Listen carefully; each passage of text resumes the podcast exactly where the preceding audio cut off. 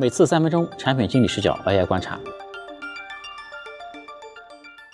最近呢，GPTs Store 上线了。今天主要和大家聊一下 GPTs。现在呢，大约有三百万个 GPTs，这个数量是非常多的。官方的 GPTs Store 呢，它的排序是按照对话数量排序的，每个分类只显示前六名。所以说呢，新的 GPTs 想要出头是比较困难的。那如果是做了新的 GPTs 呢，想要出头最好的方法，当然就是获得 OpenAI 官方的推荐。可以在一个网址，这个网址我们会放在 Show Notes 里面，争取官方的推荐。官方呢，每周会非常非常少数的 GPTs 啊，所以说也是非常难以获得官方的推荐的。我看到有人在刷对话数，想要靠刷对话数硬刷上去啊，我觉得还是比较难的。我们后面会说到 OpenAI 呢正在打击一系列的不太好的 GPTs 的做法。这里有一个比较有意思的观察，就是 Twitter 上有一个叫做 r o m a n Chen 的一个人，他在 GPTs 到上线之前就预测了 OpenAI 会 feature 哪些 GPTs，预测的还是蛮准的，大家可以关注一下这个人。我们前面说 OpenAI 正在打击一些不太好的 GPTs 的行为，这里面呢包含创建大量的 GPTs 来抢占关键词。OpenAI 判断的标准大概是这个 GPTs 是提供真正的价值，还是说用于关键词抢占来做 SEO 或者说做误导性的营销。第二个打击的方向就是模仿知名的品牌和商标来蹭流量。第三个打击的方向呢是把 GPTs 作为一种 SEO 的手段啊，因为呢你在 OpenAI 提交 GPTs 呢，OpenAI 会给你一个 backlink 嘛，就是一个反向链接啊，那你就可以通过这种方式获得这个 OpenAI 高质量的反向链接，把自己的啊网站排名接到前面去。而且呢，还有人通过做很多的 GPTs，再用 GPTs 来推广自己的网站这样的方法，这都是在打击范围之内的。另外，我们前面说到刷对话数的这种行为啊，也是在 OpenAI 的打击范围内的。像 OpenAI 和开发者之间的这种斗智斗勇，这种作弊和反作弊，我相信是一个长期的过程。现在的 GPTs 呢，我觉得想在产品上脱颖而出是比较难的。最大的问题就是 GPT 本身并不太可控。如果说利用传统的互联网技术可以让 GPTs 更加可控呢，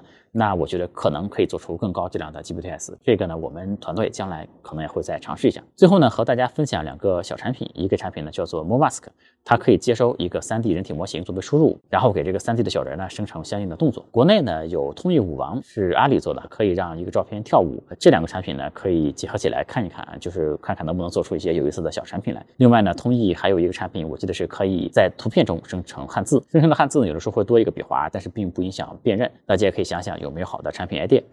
这次的分享就到这里，大家可以在生动词里找到相关的资料，并且欢迎加入我们的社群进行讨论。我们下次再见，拜拜。